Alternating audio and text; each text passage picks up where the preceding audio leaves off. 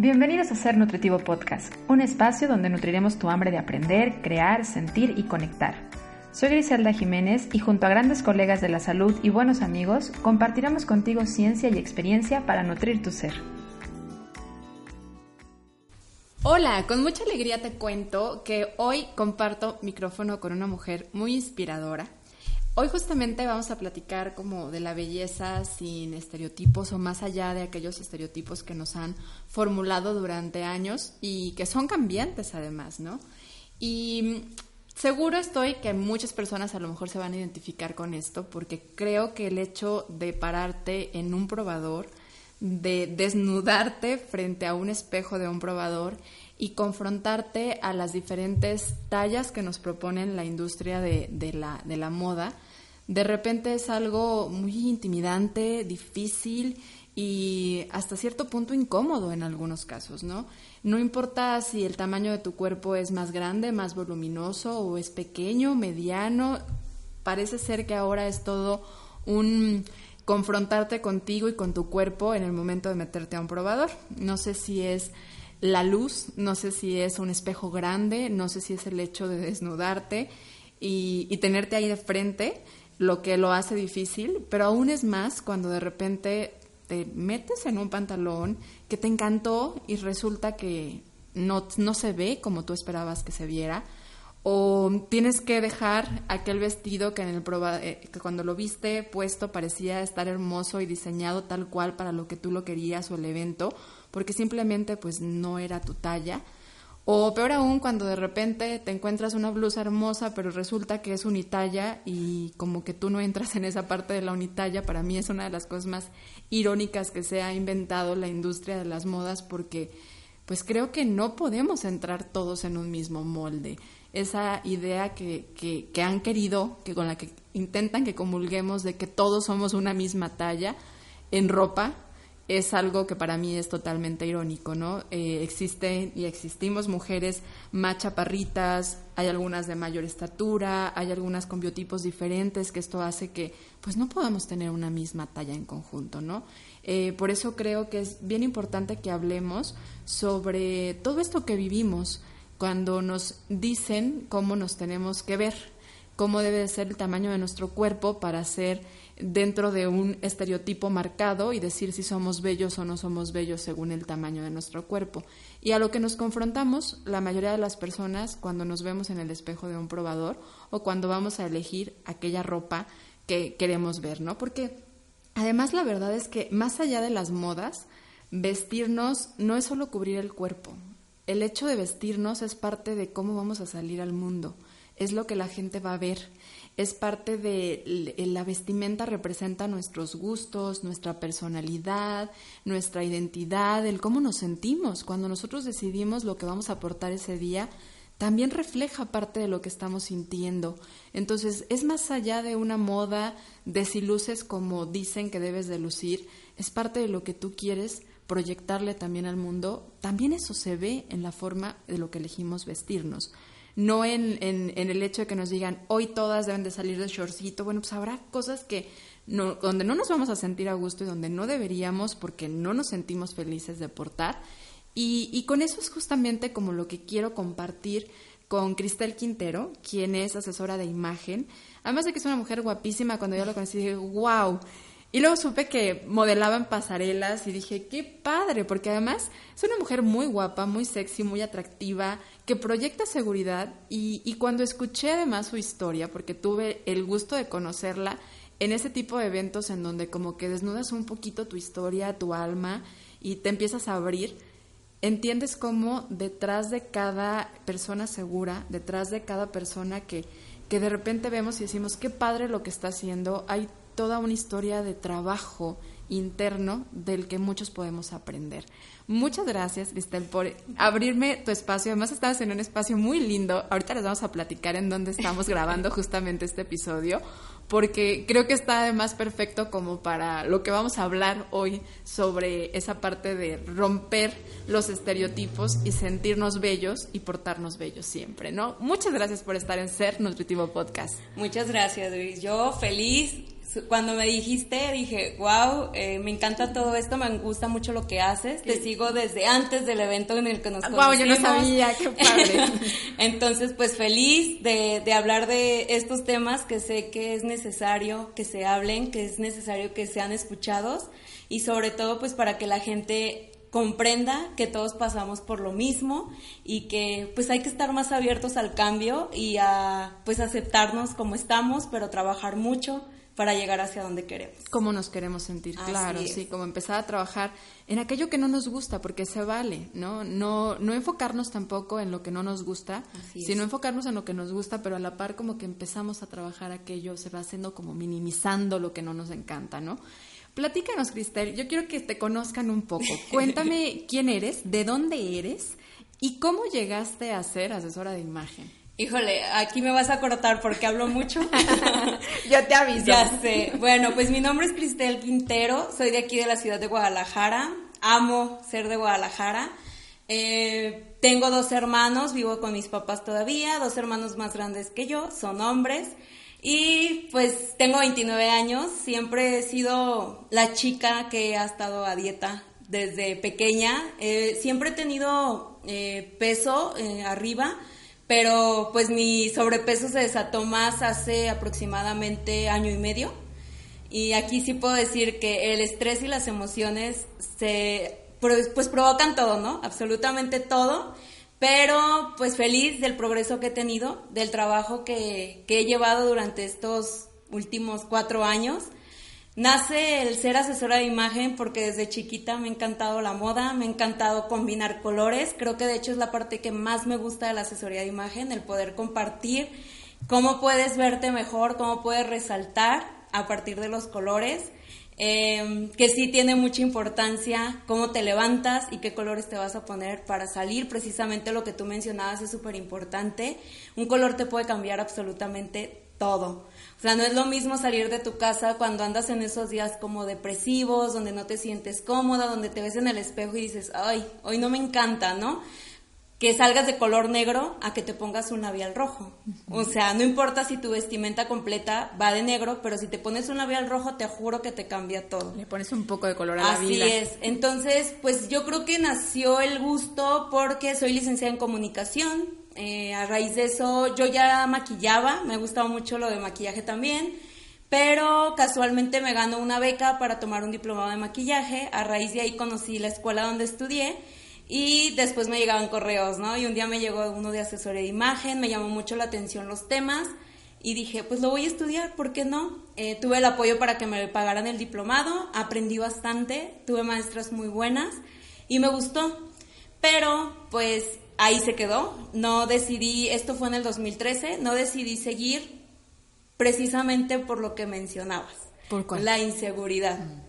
La inseguridad porque estamos acostumbrados a que una asesora de imagen siempre es delgada, es alta, eh, es wow, ¿no? Es la vanguardia ante todo, em, es impresionante verla porque te impone, porque llega con seguridad, que son temas que vas trabajando en la asesoría de imagen y en ese tiempo yo no me sentía así. O sea, yo creo que ha sido un trabajo muy duro donde sí ha sido lágrimas, ha sido trabajar sobre todo mentalmente y emocionalmente. Eh, yo viví una depresión muy fuerte después precisamente de haber tomado mi diplomado y esa depresión me llevó a quererme tres veces quitar la vida. Afortunadamente, pues sí lo digo con orgullo, tuve el valor de no hacerlo. Eh, me conozco y creo que siempre he tenido como esa fuerza de voluntad para hacer las cosas que quiero y dije, yo no quiero morirme ahorita, yo tengo mucho que hacer todavía.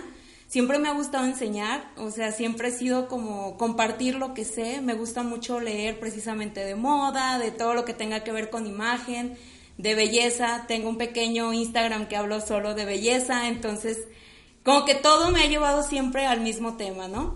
Em, empecé con este proceso de, de la aceptación a raíz de lo que me sucedió y fue un trabajo de dos años en el que se me cruzó nuevamente lo de asesoría de imagen sin querer, sin estarlo buscando. Yo sabía que quería cambiar mi vida, pero estamos acostumbrados a que nos digan que el cambiar siempre tiene que ser de adentro hacia afuera. Pero yo hoy te comparto que muchas veces el trabajar por fuera también te ayuda muchísimo a hacer las cosas por dentro. Claro. Entonces me apareció otra escuela donde dan, imparten talleres de imagen personal, donde dan diplomados y todo. Y decidí inscribirme, pero inicié con uno personal, donde yo ya sentía que andaba totalmente perdida porque de mi depresión y todo dejé de arreglarme, lo que nunca en mi vida. Eh, pues ya, literal, como que le perdí el sentido a todo, ¿no? Y parte de esa depresión venía de no sentirte como cómoda contigo y con lo que querías hacer. Fíjate que cuando tú estás insegura y cuando te permites muchas cosas, allá afuera te tratan igual que como tú te sientes. Eh, lo que a mí me sucedió fue fuerte porque sí viví por, pues fue un abuso de una expareja ese abuso eh, me llevó a darme cuenta y a literal quedar en el, en el hoyo, en el hoyo negro. Pero a raíz de muchas terapias que yo tomé de diferentes, Reiki, todo, o sea, yo te conozco todas las terapias porque por todas pasé, llegué al mismo punto, ¿no? Que si tú sigues permitiendo que alguien te lastime, es porque tú lo estás permitiendo. O sea, si tú te tratas con odio, si tú te tratas pues no con el amor que realmente deberías de tratarte, todo lo demás de afuera va, a seguir sucediendo igual. Van a llegar personas erróneas, van a llegar, como ahorita le llaman, personas tóxicas. Eh, no sé, creo que yo me permitía desde chiquita que la gente manejara mi vida y no manejaba yo pues lo que me correspondía, ¿no? Siempre había cargado cosas que no me tocaba cargar, desde papás, que sabemos que nuestra mamá como que rige nuestra vida. Entonces, hasta que no entiendes ese punto, sabes perfecto que tienes todo, absolutamente todo, para volver a empezar y para creer en ti. Y es duro confrontarlo porque además creo que el ambiente en el que escogiste es de repente muy complicado, es, es, es de verdad a veces hasta medio tóxico, ¿no? O sea, el ser comunicadora, haber estudiado comunicación y de repente meterte en contacto con los medios, en donde, pues, en realidad es una industria que busca vender, como toda industria busca vender. Y venden a partir de la insatisfacción y de estandarizar como cosas lejos de lo posible, ¿no? Con el fin de que todo el tiempo estemos deseando algo, algo. que no esté totalmente a nuestro alcance. A mí me sorprendió mucho cuando tuve oportunidad de ir a Europa, ver cómo los estereotipos de belleza, aquellos modelos en Europa que están ahí en el metro, son personas eh, latinas. Y cuando volteamos a ver aquí los espectaculares, regularmente son personas europeas o con rasgos europeos. Y es que es como esa parte de llevar a decir, tú no puedes modificar tu genética, ¿sale? Pero todo el tiempo vas a estar intentando ser lo que no eres para podernos vender. Y estabas en un medio en donde creo que es todavía como mucho más potencializado, ¿no? Se vive fuerte desde adentro. O sea, nosotros los sentimos fuerte como espectadores, pero allá adentro creo que es otro rollo, ¿no? Y muchas veces es como, qué pena salir en la tele y qué miedo además que, pues dicen por ahí que medio te hace aparentar siete kilos de más o quién sabe cuánto. Entonces todas estas cosas de repente como que asustan y creo que el medio en el que estabas además era un poco complicado, ¿no? Y luego el ser asesora de imagen, que digo, no nada más en ser asesora de imagen, aquí que la idea es como abrirnos también del otro lado, es como, ¿sabes lo que significa ser nutrióloga para tanta gente? O sea, yo he escuchado gente decir que tiene la expectativa de que un nutriólogo tiene que ser fit, de que un nutriólogo tiene que comer bien todos los días, de que un nutriólogo no puede comerse una rebanada de pastel ni siquiera en su cumpleaños, son ese estereotipo vendido también de las profesiones, no solamente de la belleza, hasta de la misma profesión. Y hay veces que dices, no me siento congruente, pero es porque adentro algo se está moviendo en nosotros y algo está cambiando y está creciendo. Y no significa que no seas capaz de hacerlo, tengas todo el conocimiento, pero obviamente tenemos a veces que trabajar en nosotros primero, ¿no? Y te diste tiempo de trabajar en ti. Sí es. Y te formulaste desde haberte casi desbaratado entonces, ¿no? Sí, fíjate que lo que mencionas es muy cierto. Me ha tocado estar en estos medios donde es demasiado competitivo y el físico lo es todo. Precisamente en comunicación terminé mi carrera y claro que todo el mundo me preguntaba, bueno, ¿y cuándo sales en la tele? Bueno, ¿y cuándo sales en esto? Yo dejé de un, a un lado también mi carrera precisamente por eso. Una, porque siempre te llenan la cabeza de que en los medios solo entras por palancas. y sí, muchas veces sí. Y otra, porque yo decía, bueno, me encanta la parte de producción. Era muy difícil encontrar algo en producción Y, y decía, saliendo en la tele yo no me veo porque pues claro que yo las veo a todas guapísimas, cuerpazos, no sé, ¿te imaginas los estereotipos que tenemos supermercados? Y yo decía, ¿quién me va a aceptar en la tele siendo como soy? En ese momento yo terminé mi carrera en el 2011 y claro que yo todavía estaba súper mal conmigo, o sea, la relación era pésima de que yo me veía en el espejo y yo decía, uy, y no era ni siquiera lo que soy ahorita en cuestión de peso. O sea, estaba más delgada, no tenía tantos kilos, pero aún así siempre he sido llenita. O sea, el hecho de para mí mostrar mis piernas era como de qué horror, porque pues soy muy blanca, entonces yo decía mis piernas gordas, mis piernas súper transparentes, parezco pollo, o sea, Claro que siempre los insultos vivían en mí y era algo de día a día. No te puedo decir, ahorita ya no, pero cada que me doy cuenta que lo estoy haciendo, paro. O sea, y digo, ¿sabes qué? O sea, nos ha costado muchísimo tener una mejor relación, no digo que la mejor, pero sí una mejor relación. Y ahora veo las cosas muy diferentes. Siempre vas a tener que llegar al punto en el que te caigas para que te vuelvas a levantar, pero te prometas a ti mismo que no te vas a, volver a permitir lo que antes sucedía, ¿sabes? se trata de crecer. En el momento en el que yo decidí parar y en el momento en que me prometí empezar a trabajar otra vez en mí, se fueron abriendo puertas. O sea, regresé a lo de asesoría de imagen y dije, ¿sabes qué? O sea, así sea la única asesora de imagen con sobrepeso, no me importa. ¿Por qué? Porque mi misión es ayudar a la gente. O sea, yo cuando estoy con las clientas, te lo juro que me cambia la vida, porque es muy bonito poderlas ayudar. A la asesoría de imagen la ven como una parte, siempre lo digo, como una parte del ego, porque lo ven como muy banal. es totalmente diferente. O sea, necesitas vivir la experiencia de tomar una asesoría o de tú impartirla para ver cuánto hay de autoestima ahí, ¿sabes? El ver a las clientas y que te digan, wow, jamás me hubiera imaginado ponerme esto porque yo, o sea, claro que siempre sacan esas partes que no les gustan de ellas y tú decirles, sabes que hay mil maneras de hacerlo. Entonces decido quedarme en la parte de asesoría de imagen, eh, me gustan mucho las redes sociales, también me gusta crear mucho contenido y le empecé a perder el miedo a la cámara. O sea, principalmente creo que las personas que me conocen, por ejemplo, amigas de secundaria, me dicen, Cristel, eres totalmente otra a como te conocí. ¿Por qué? Porque te empiezas a dar cuenta que el hecho de que seas quien seas y tengas los kilos que tengas y no cumplas con los estereotipos que hay allá afuera, no te quita todo el valor que tú tienes y todo lo que tienes en la cabeza y todo lo que has aprendido, que día a día te cultivas en los temas que te gustan, que te das tiempo de dedicarte para hacer cosas que amas.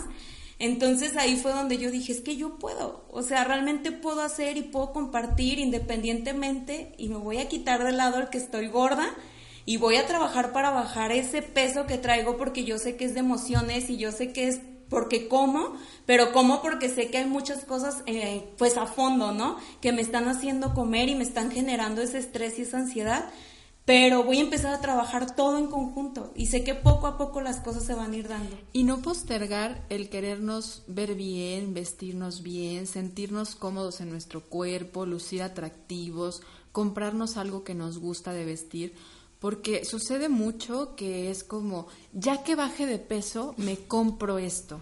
O me compré un vestido, pero no hasta que baje unos cuantos kilitos o es, es toda esa parte de postergarnos como vivir, como nos gustaría vivir, hasta que nos veamos de tal forma. Se trata de, de, de, amarnos, porque a partir del amor es que podemos empezar a generar los cambios. Y no importa si lo empiezas a hacer de afuera hacia adentro, de adentro hacia afuera, por donde tú empieces. Para mí esta parte de empezar a trabajar en ti es como un rompecabezas, en donde tienes muchas piezas y tú escoges cuál es la primera en la que vas a tomar y empiezas a unir, a unir y a unir y las demás van tomando forma. Es lo mismo. Habrá quien empiece desde afuera, habrá quien empiece desde adentro. El caso es empezar. Así va a ir empezando a tomar forma eso que quieres encontrar en ti. Y ahora yo creo, lo que yo alcanzo a percibir de ti, es que parte de esa historia te ha llevado a hacer lo que hoy estás haciendo y hacerlo de una forma como mucho más sensible de lo que muchas asesoras de imagen pueden hacer.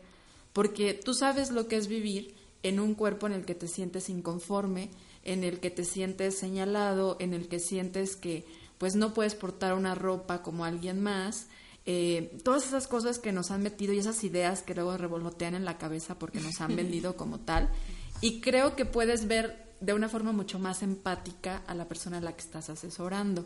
¿Cómo es ahora esa relación cuando llega alguien que a lo mejor tiene un cuerpo más voluminoso y está contigo tomando una asesoría de imagen? Mira, actualmente lo vivo casi diario porque precisamente pues en la tienda que colaboro es de tallas extras y me doy cuenta de que yo me cegaba pues pensando en que yo no podía asesorar a nadie porque pues las delgadas no iban a confiar en mi trabajo, ¿no? Y claro que una chica con sobrepeso es más difícil que se acerque a tomar asesorías porque precisamente están como en una zona, no quiero decir zona de confort, pero realmente sí, pero es más por el miedo de que piensan que ya no pueden hacer nada. Entonces ahora que trabajo con ellas, que no sé, quieren tomar algún curso o así, lo primero que hago es una serie de preguntas que son personales, pero que lo que quiero es, aparte de conocerlas yo, que se conozcan ellas. Porque hay, hay preguntas que ellas estoy segura que nunca se van a hacer por el mismo miedo de confrontarse, ¿no? Entonces, desde ese momento empiezas a detectar la vulnerabilidad, de saber de dónde vienen tantas cosas. Ya cuando alguien me dice, es que me visto de negro porque falleció mi mamá hace tres años, ok entonces lo que tú traes es un luto. Y en esta parte yo no te puedo ayudar tanto, pero tienes que ir a terapia urgente. Porque entonces todo lo que estás haciendo ahorita de vestirte de negro, de no maquillarte, de no peinarte, viene por el hecho que tú vives un luto todos los días. O sea, y no está padre porque pues ya pasó. O sea, ya no vas a poder cambiar las cosas. O viene la chica que me dice, es que sabes que mis brazos y mi abdomen no me gusta. Ok, ya hay mil formas de que puedas arreglar eso. O sea, yo sé que no te voy a poder quitar el abdomen y te voy a poder quitar el brazo, pero sí hay formas en las que tú puedes solucionarlo por medio de la vestimenta, que gracias a Dios era lo que platicábamos tú y yo ahorita, ya hay muchas tiendas ahorita que se están abriendo este campo de meter más tallas. Y a lo mejor tenemos miedo de ir a las tiendas y probarnos. Entonces hay que saber a qué tiendas vamos a ir. O sea, que no te dé miedo decir, es que ya no alcanzo la XL, hay uno XL, hay 2X, hay 3X, te juro que vas a encontrar. O sea, simplemente no vayas a los lugares que sabes que, que pues no eres bien recibida en esta parte, en la que te vas a lastimar tú sola porque no te queda lo que estás viendo ahí.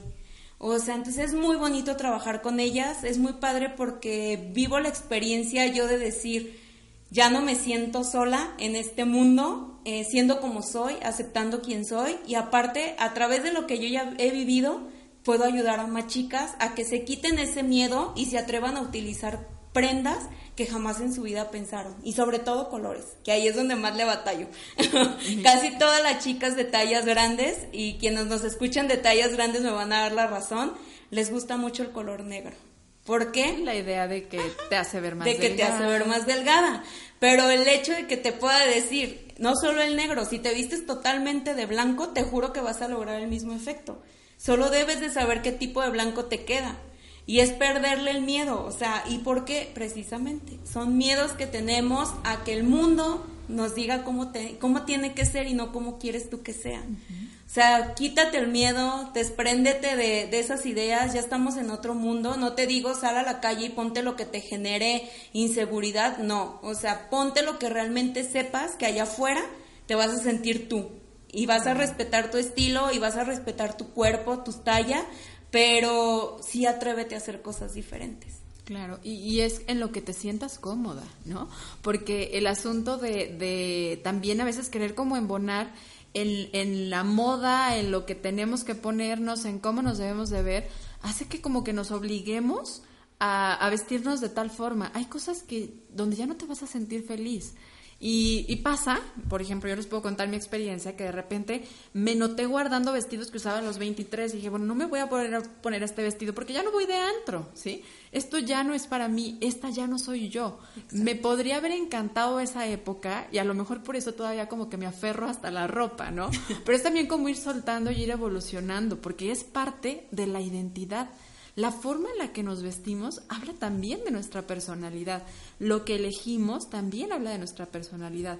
Y empezar a buscar marcas de ropa, lugares en donde sí abracen esa diversidad de los cuerpos, esa diversidad en la talla, en donde no necesariamente diseñen una moda pensada en un maniquí o en un cuerpo delgado o muy estético o aceptado en el momento, sino que lo hagan pensando en la necesidad de las personas, ¿no? En el que se sientan cómodas, empezar a buscar esas marcas con las que comulgas y están realmente trabajando para la sociedad.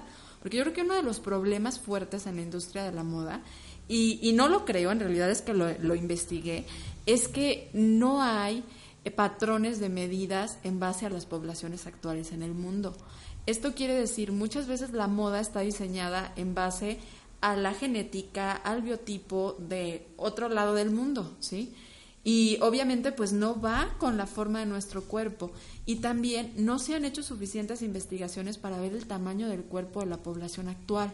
Entonces también esto hace que la forma de las medidas de la ropa pues no vaya de acuerdo a la que a la que podría servirle. Entonces, obviamente también empezar a buscar si tú eres diseñador de modas, que empieces a ver a qué población vas a vas a atender y, observar sus necesidades, ¿no? Si hoy por hoy estamos teniendo una población que tiene mayor, mayores asuntos de, de sobrepeso, de obesidad, no tiene nada de malo que empieces a abarcar esa población porque el hecho de abrirte a ofrecerles un servicio no va a generar más problemas de sobrepeso o de obesidad, que yo creo que hay mucha gente que de repente tiene miedo con esto, porque empiezan a salir maniquís con pancita y entonces dicen, no, porque ya están aceptando que la panza esté bien.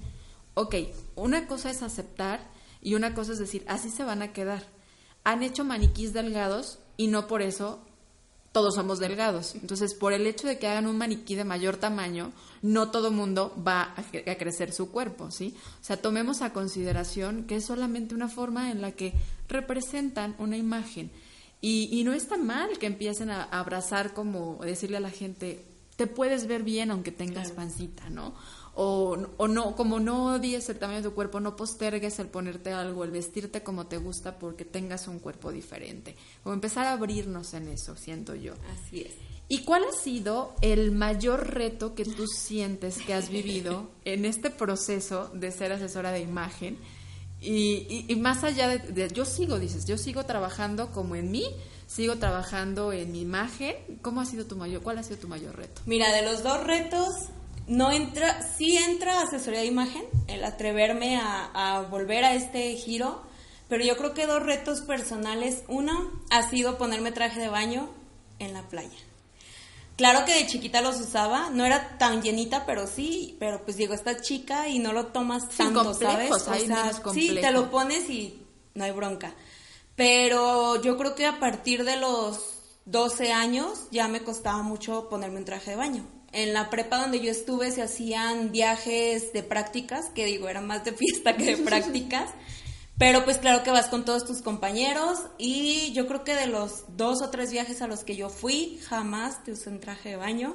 Si me preguntan qué hacía, no me metía al mar, no me metía a la alberca, dejé de disfrutar esos momentos, que te juro que esa parte sí todavía me da sentimiento, o sea, decir, dejas de vivir realmente, que era precisamente lo que tú mencionabas, por el que dirán.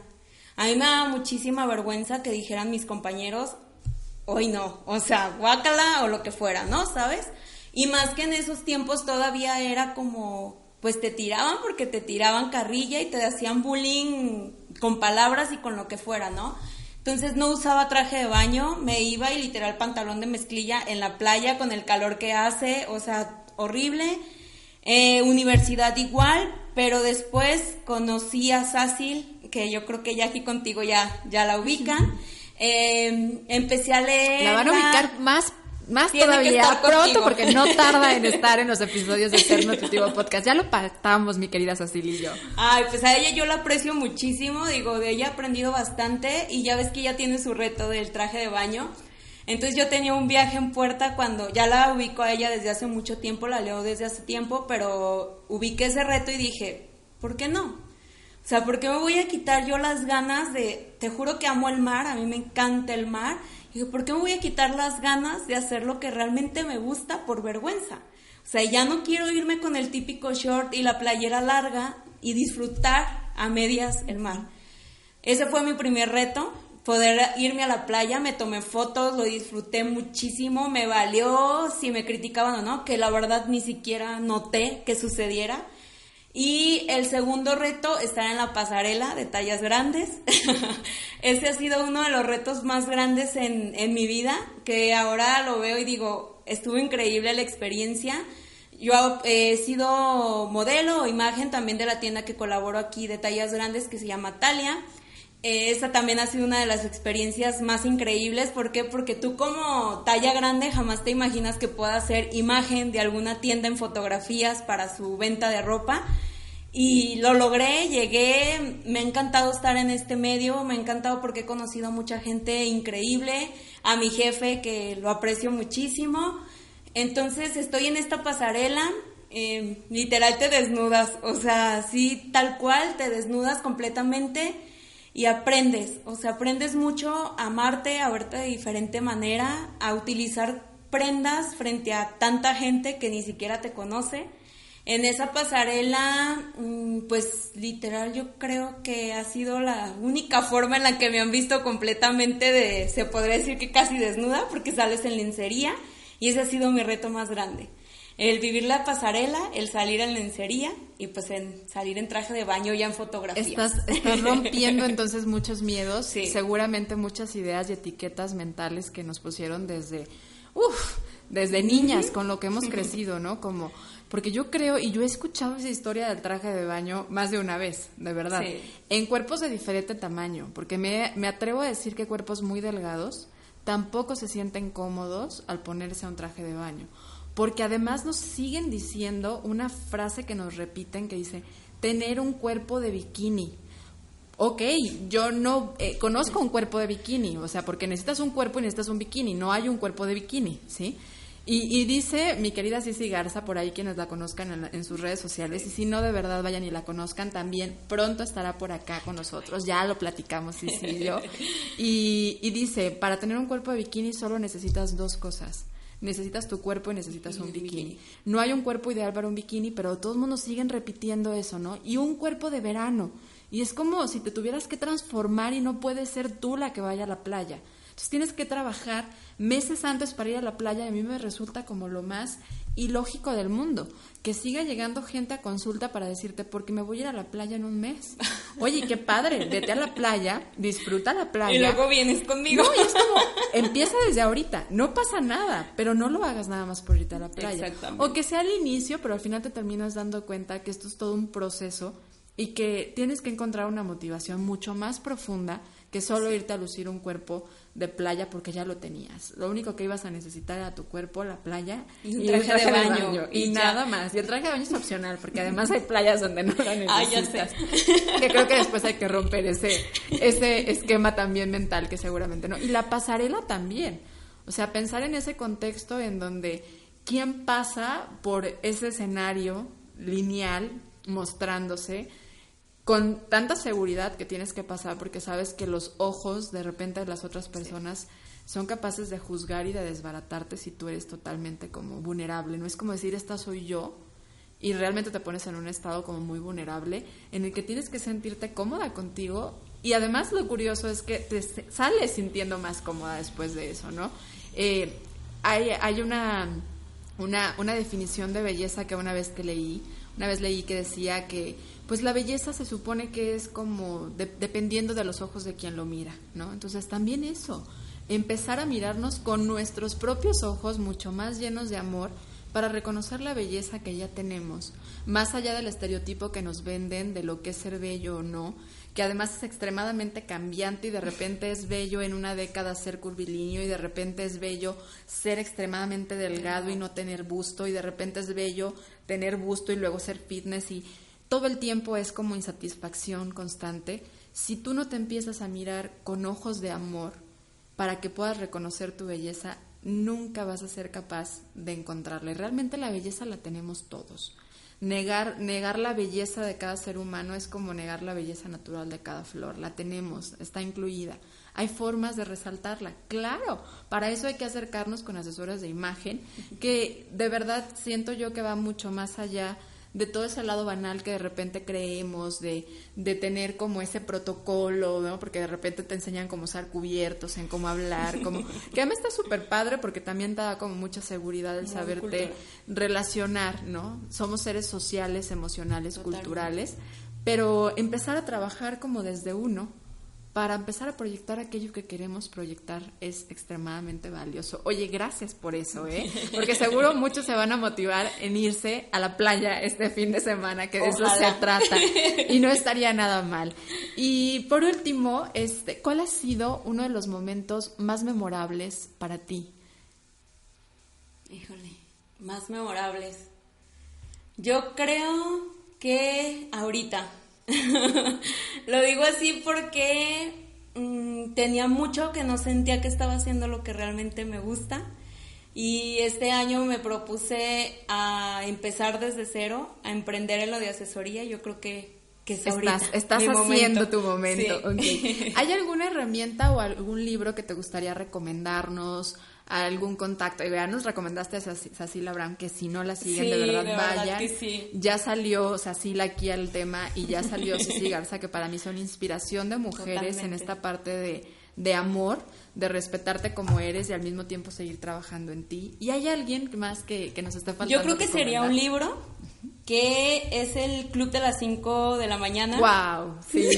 Recomiéndaselo. Lo estoy leyendo ahorita, eh, no llevo mucho, pero ya tenía tiempo que en Pinterest, de hecho, encuentran mucha información, pero es cambiar de hábitos y la importancia de tomar las mañanas para ti y la verdad se lo recomiendo muchísimo. Creo que cada vez vamos a ser más los que nos despertemos a las 5 de la mañana después de ese libro. Está transformador, ¿eh? Realmente. Sí, léalo, porque es buenísimo. Sí, de verdad que sí.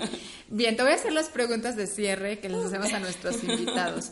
Partiendo de la idea de este podcast, que es que la verdadera nutrición es nutrir la mente, el cuerpo y el alma, ¿cómo disfrutas nutrir tu alma? Disfruto agradeciendo Actualmente agradezco mucho, disfruto ayudando a los demás y compartiendo información. Así me nutro yo. perfecto. ¿Cómo, ¿Cómo disfrutas nutrir tu mente? Mi mente, leyendo. Leyendo yo creo que los temas que obviamente me gustan, simplemente. ¿Y cuál es tu alimento favorito con el que nutres tu cuerpo? Mi alimento favorito. Ay, me encantaban los postres. Deliciosos. o sea, los postres, yo creo que con eso. Una muy buena forma de nutrir el placer en el alimento. Y de hecho, bueno, pues por ahí, si no han escuchado el episodio con nuestra querida Patti, de Non Guilty, escúchenlo porque hablamos justamente de postres, ¿no? Y, y, bien se vale nutrir el cuerpo con postres, porque sí nutre. Recuerden que todo aquello que nutre no nada más es por el valor nutricional del alimento, sino por cómo nutre tus sentidos. Así que los postres pueden ser una muy buena forma de nutrirlos. Y ya hay muchos saludables. Muchas opciones, sí. Muchísimas gracias, Cristel, por el espacio, por abrirte, por abrir tu corazón, por abrirnos tu historia. Realmente creo que muchas personas después de escucharte se pueden sentir motivadas a empezarse a mirar con un poco de ojos de más amor, a trabajar en su imagen, porque mucha gente dice, no, hasta qué, y dejar de postergar, ¿no? Es como, empieza a trabajar en ti hoy, empieza a ver aquello, resaltar aquello que te gusta, porque resaltar aquellas virtudes. Yo creo que mucho de la asesoría de imagen es eso, ¿no? Empezar a observar como, tienes unos ojos hermosos, resalta tus ojos hermosos. ¿Por qué te la pasas pensando en tus orejas? Porque intentando tapar tus orejas, a lo mejor estás resaltándolas más en lugar de basarte en lo que te gusta. Trabajar en eso, ver, ver cuáles son tus virtudes y resaltarlas. Y dejar a un lado aquello que no te encanta tanto porque Tú, tú, tienes la capacidad de minimizarlo o potencializarlo. Muchísimas gracias por haber estado. Cuéntanos cuáles son tus redes sociales. ¿Cuáles son las redes sociales también de la tienda, de la por tienda. favor? Cuéntanos, porque tienen que conocerla. Claro que sí. Bueno, en Instagram me encuentran como Style Me Crystal o en el que es de asesoría de imagen como Cristel Quintero, asesoría de imagen. Me pueden encontrar en Instagram, en Facebook. Y para la tienda de Atalia la encuentran tal cual en Instagram como Atalia-MX y en Facebook como Atalia. Y vengan a conocerla porque tiene ropa súper bonita. Ahorita que yo subí, dije, vamos a bajar a, verla porque está muy padre que ves ropa eh, desde como más moderna, más conservadora, de diferentes colores, más allá de lo típico que siempre vemos en tallas grandes en las tiendas más convencionales. De verdad, vengan a conocerla y nos vemos pronto en alguno de los talleres de asesoría de imagen que está haciendo como parte de su nuevo reto de este año, Cristel, y que pues seguro por ahí estará publicando próximas fechas. Muchísimas gracias por el tiempo, por el espacio y gracias a ustedes por haber escuchado este episodio de Ser Nutritivo Podcast. Nos vemos el próximo jueves. Gracias.